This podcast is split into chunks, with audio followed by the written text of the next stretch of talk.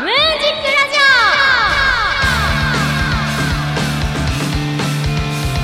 オ。始まりました。桃山月花のムージックラジオ。パーソナリティの桃山月花です。よろしくお願いします。2021年4月11日日曜日平賀スクエアから今日もフルムーンならぬフルチューンでスタジオ観覧の皆さんと楽しくお届けしていきます。第59回目です。今日収録日が4月1日なんで4日前3月27日見た？オールスター感謝祭。もう大変私私のツイッターを見てくれてる方ご承知おきだと思うんですけど三遊亭優子さんがミニマラソン優勝しましたイエーイ いや私ね、去年から推してる落語家さんなんですけど、ゆうこさん。落語会とかにも私足しげく通っていて、枕から本編まで、途中の小ボケとかも本当に面白くって。私が語るのもちょっとおこがましいんで、一落語ファンの、まあ話だと思って聞いてほしいんですけど、枕ってあの落語であるんですけど、本題があるでしょ？この江戸の人たちが会話して面白かったりとか感動したりするあのザ落語みたいなイメージのやつ。あれに入る前のちょっとしたお話というか、音楽でいう前奏みたいなのがあるんですよ。今日のゲストさんシンガーソングライター会なんで、ライブにして置き換えるとわかるんですけど、なんかこう、静けさがあって、そこからドラムが、入って、そこにベースが入っていくわけ。ベーン、ボーン、ボーン、ベヨン、ボーン、みたいな。タッツッツボーンって入って、で、そこにまたギターが加わって、なんか、チャラッチャ、チャッチャッチャッ、チャラッチャみたいになって、だんだんこう、仲間が増えてって、いよいよ、いよいよか何の曲だ何の曲だって思いながら、聴いてて、で、ドラムが、こう、ジャーン、ツッツッツッチャーで、ジャッチャッチャで、バンドインするみたいな。で、あ、あの曲か、これかっていう、あれ。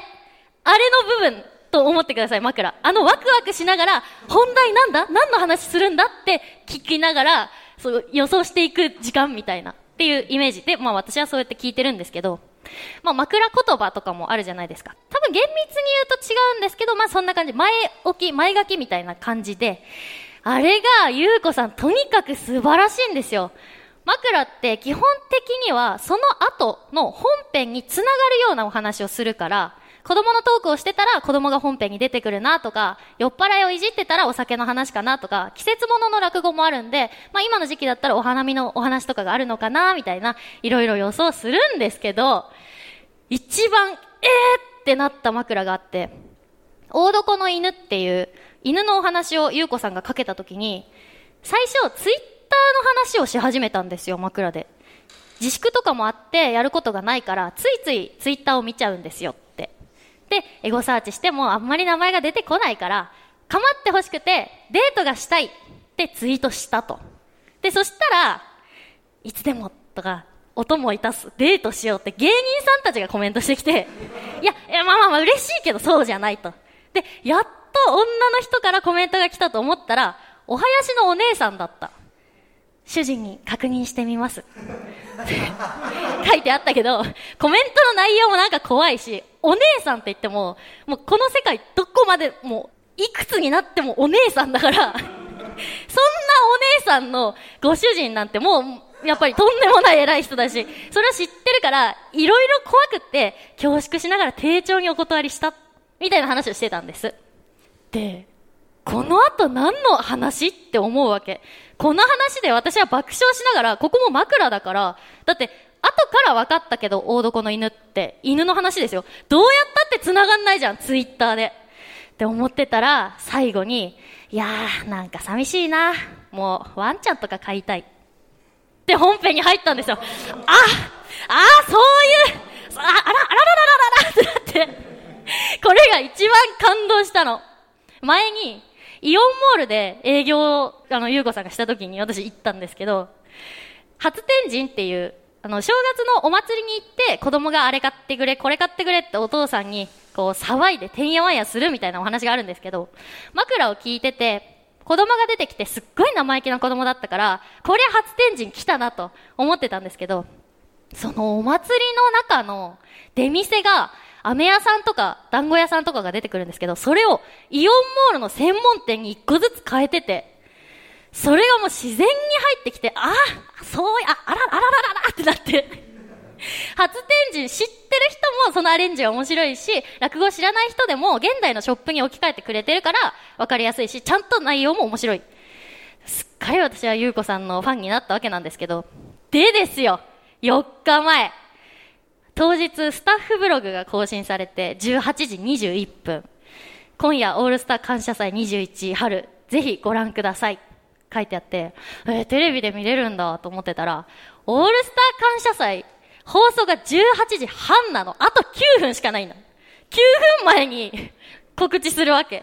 私、野球見に行ってたから、その日。もうご飯でも食べて帰ろうかなって思ってたけど、慌てて家帰って、5時間半生放送ですよ。オールスター感謝祭。で、いつ何で映るかわかんないから、ずっとテレビつけっぱなしにしてて、画面凝視。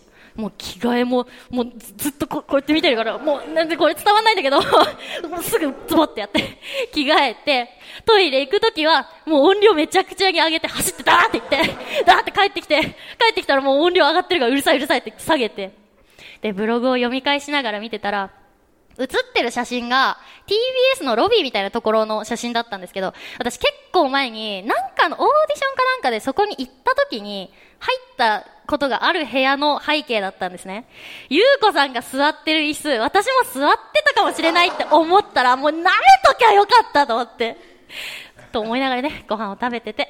で、ついにその時来ましたよ。感謝祭恒例のミニマラソンのコーナーに出てたの。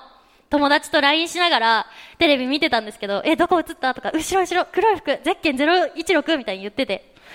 出場者もそうそうたるメンツで、森脇健児さん、森渡さん、小島よしおさん、那須川天心、オリンピック選手の新谷仁美さんとか、アイデンティティさん出てたから、田島さんを孫悟空としてカウントしたらすごいメンツでしょ。一応、女子とか男子、アスリートとかで、スタートのタイミングが考慮されてたんですけど、それにしてもぶっちぎりで、全然競らなくって、アスリートタレントさんたちも、新谷選手も追いつけなくって、ゴール直前のこう、追い越し、追い越されみたいなのが全くなくって、ああ、そう、あそうですか、あらあららららって思いながら見てて。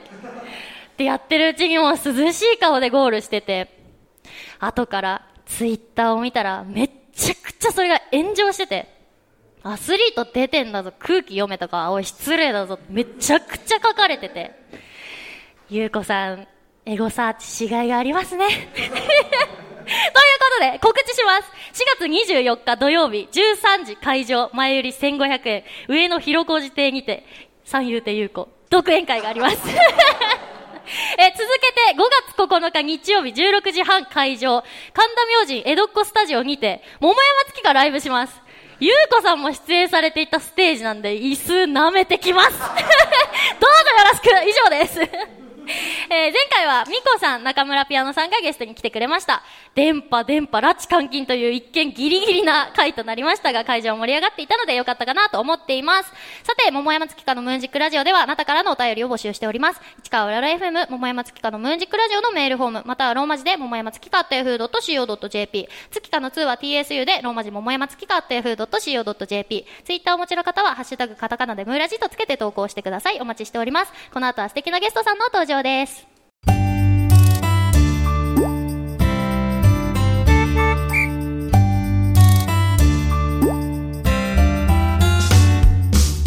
改めましてこんにちは。桃井松香です。それではお待ちかね。ここからゲストさんをお招きしてお話を聞きたいと思います。渡辺蘭さん増尾愛沙さんです。拍手でお迎えくださいよろしくお願いします。よろしくお願いします。では簡単に自己紹介お願いしますはい、えー、はじめまして渡辺蘭です宮崎県出身のシンガーソングライターをしてます2年前に上京してきて今はこっちで活動してますお願いしますはいそしてはい、えっ、ー、と、増愛沙です。高校1年生15歳のシンガーソングライターです。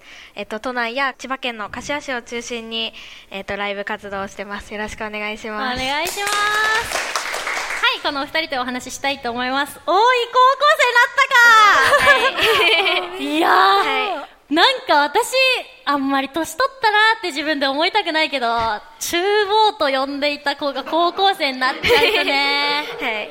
進学したか、おめでとうございます。ありがとうございます。そう、収録が、今日が4月1日なんで、本当今日から高校生名乗るんだよね。はい、そうです。今日から高校生初のイベントというか。新品。新品。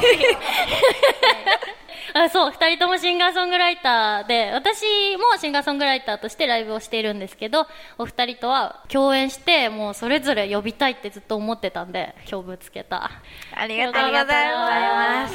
ありがとうございます。そうえ、2年前に上京か。2年前ですね。3回目の春か。3回目の春 こっちに来て、3新品回目の春。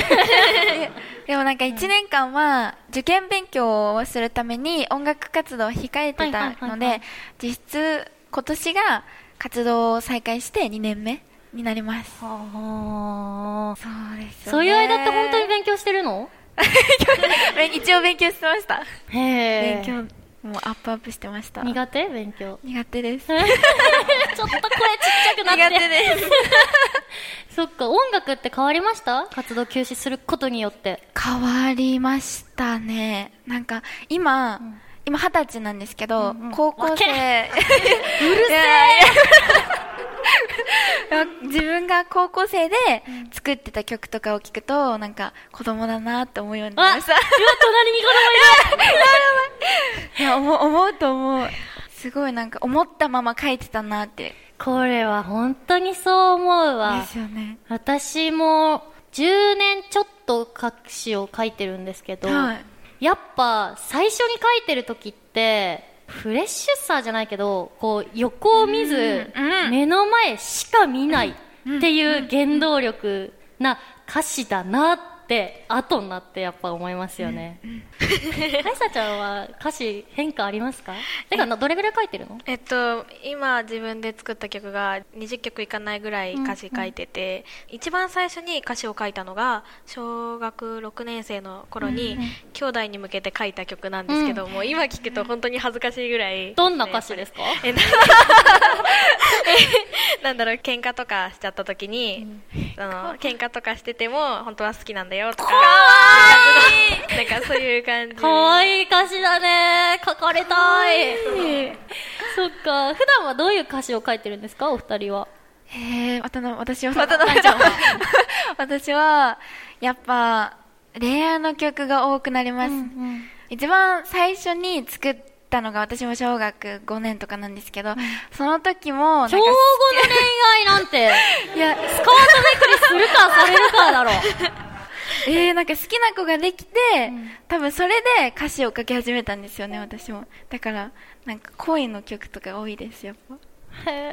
私ねランちゃんとね共演した時に友達の結婚式のなんかに歌ったって言ってた曲がめちゃくちゃ良くって本当ですか？もうね、えー嬉しいじんわりきましたわ。でもこれも確かに高校生の時とかにランちゃんが年上だったとして、学生の時に聞いても、今よりジーンと来ないのかなって思った。やっぱ二十歳のランちゃんが歌ってるから、すごいいいのかなって思いました。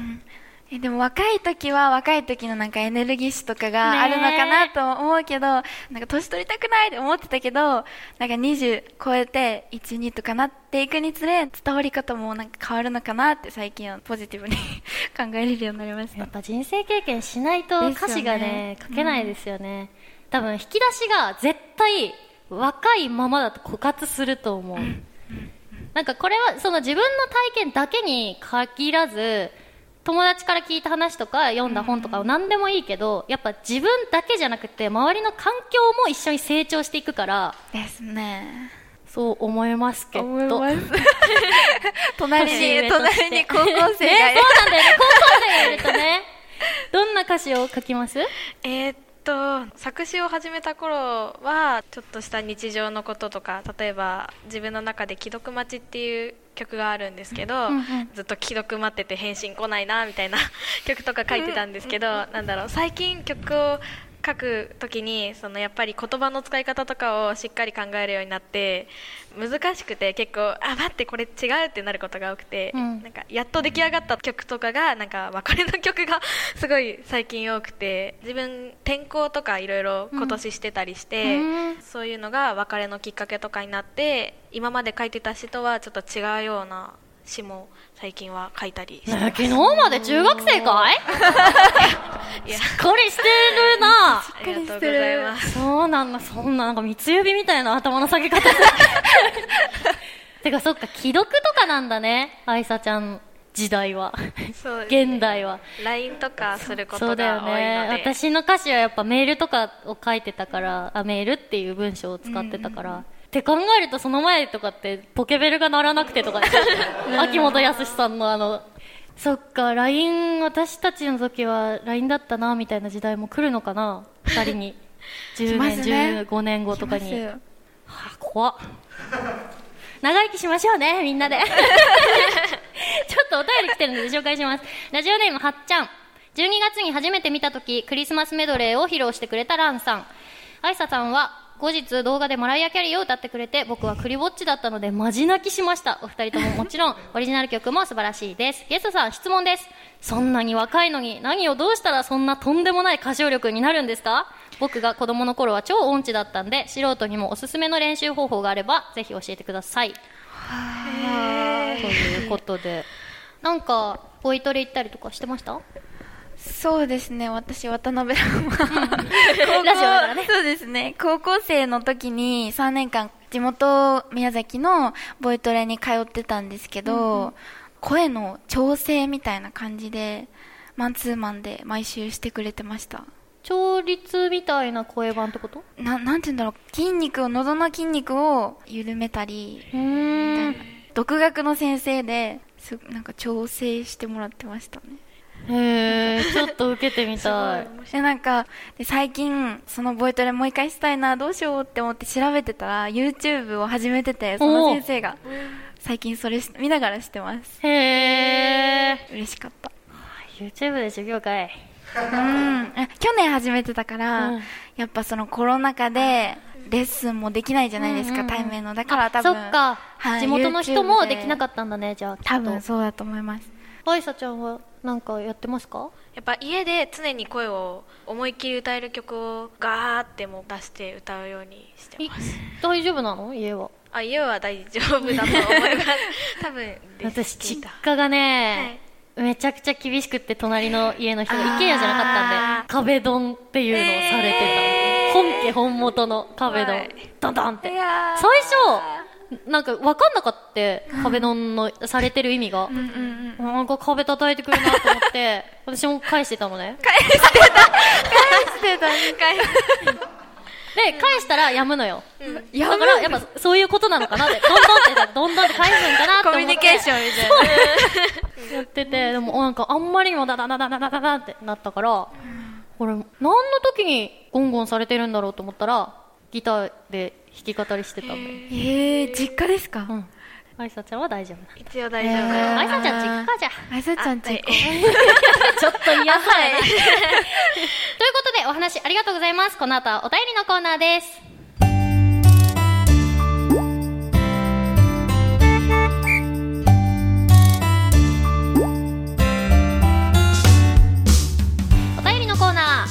ゲストさんと盛り上がったところで、ここからは番組リスナーの方やスタジオ観覧の皆さんからいただいたテーマメールを紹介したいと思います。今日のテーマは、ガッツポーズです。どんどん読んでいきましょう。東京都昭島市、ラジオネーム一重で何が悪い。ガッツポーズでおなじみのガッツ石松さん。じゃんけんで一番勝てる手はパーだそうです。ほんとか？ちょ、じゃんけんしようみんなで。いくよ。最初はグー、じゃんけんほい 意地悪だなほぼチョキ出すかい負けたわ続いていきます。神奈川県ラジオネームミクロミッツァ。僕は4月から大学4年生になるのですが、1年間授業が全くありません。3年生までに全ての単位を取り終えました。よっしゃすごい尊敬する私夏休みの宿題とかも本当に出さないタイプだった。もう31日に泣きながらやるとかじゃなくて、も出さないう白旗。出すタイプでした？いつ書いてた？出さないまだ。同じです。見えないいやでも。ねめっちゃ早い段階で書いてそうなのに。最初ちょっと頑張るんですよ前半、うん。で疲れて後半やらなくてあ出します。出しますって言って 残されるタイプですねあれなんとかなるしな。なっちゃうんですよね。そんなことないよ。危ない。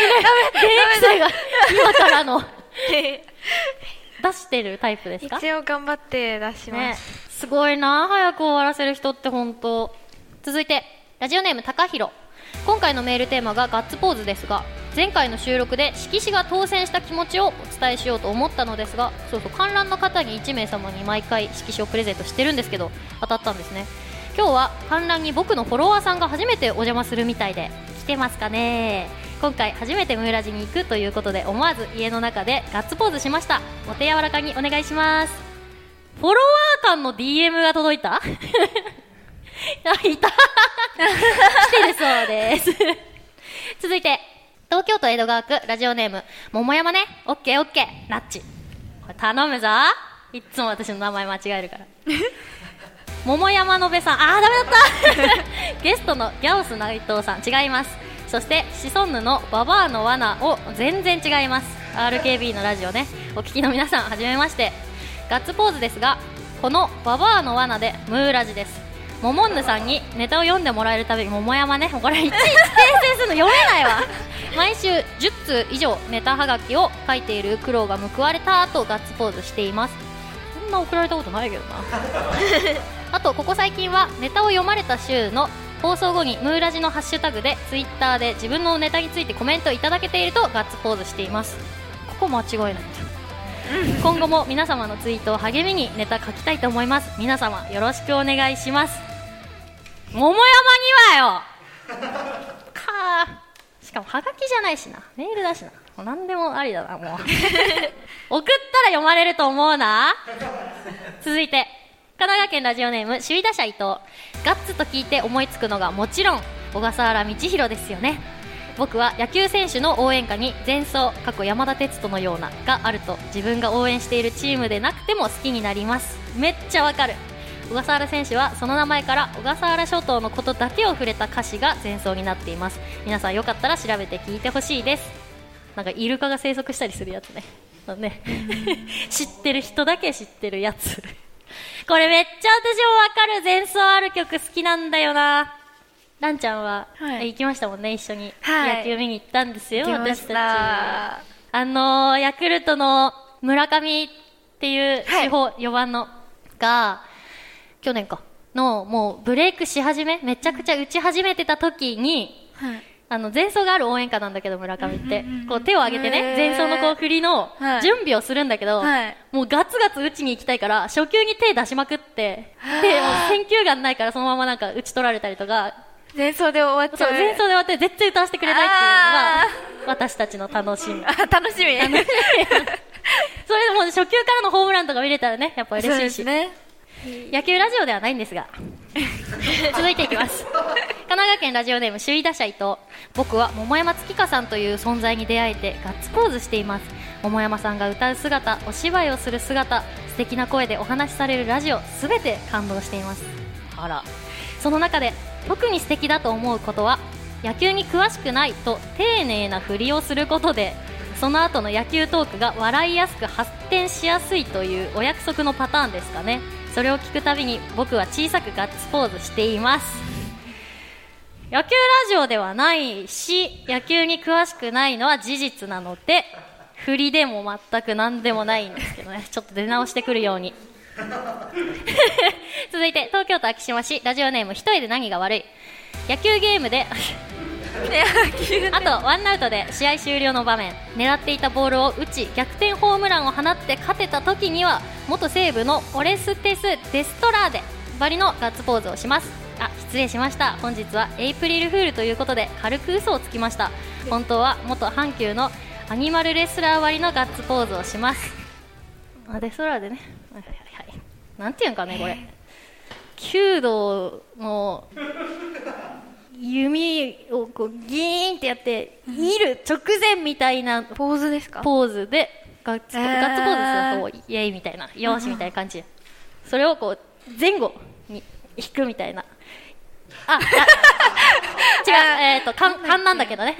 あ続いていきます。神奈川県ラジオネームミクロミッツァガッツポーズといえばヤクルト、巨人、ベイスターズで活躍したアレックス・ラミレス選手がホームランを打った後のパフォーマンスですよね。あすいません。これガッツポーズじゃなくてゲッツポーズでした。ワンチョ今つらいね。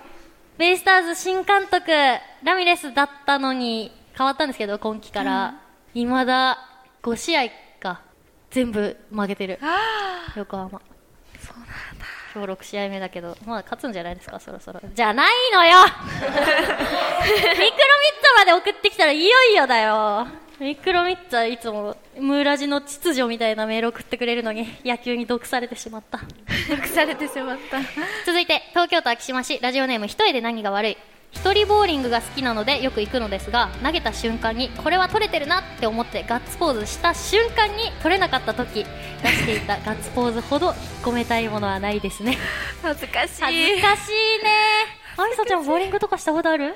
えっとこの間、卒業するときにお友達と一回行ってみましうん。た私も学校のなんかお別れ会みたいな感じのイベントで学年みんなで行きましたボーリング、でなんか女子の部男子の部みたいになって 女子の部で1位になりました。なんでかどれぐらい？え160人ぐらい、結構じゃない？なんかすごかったんですよねあの時。スコア高い女の子いいよね。あいさちゃんはどれぐらいだった？40よばちょっと待って。どういうこと？40? わかんない。あんまり当てられなかった気がするそっか、い。連れてってあげるね。お願いします。続いて桃山さんはじめまして。元阪急のブレーブスブーマーの。はい。ということでもうみ読みません。メール以上です。ここでリクエスト曲があります。それではお聴きください。マシュアイサでエンドロール。どんなこともかけが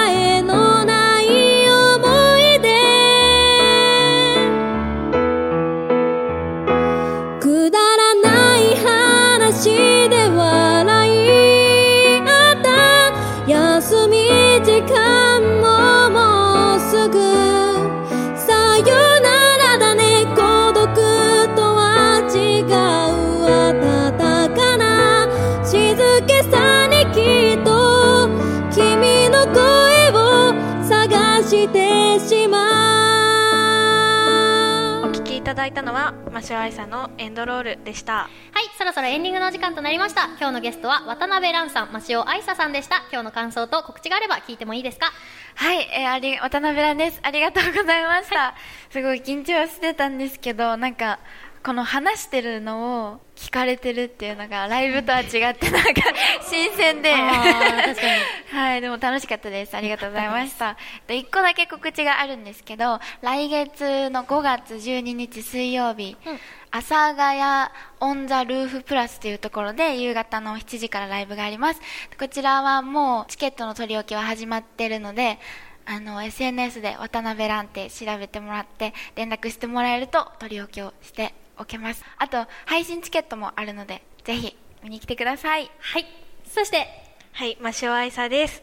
えっと、今日は初めてのラジオ収録ということで、なんかもうすごく緊張してて、なんかどうお話ししたらいいかわからなかったんですけど、こう来てくださってる皆さんだったり、あの、ラジオで聞いてくださってる皆さんに楽しんでいただけてたら嬉しいなって思います。本当に高一？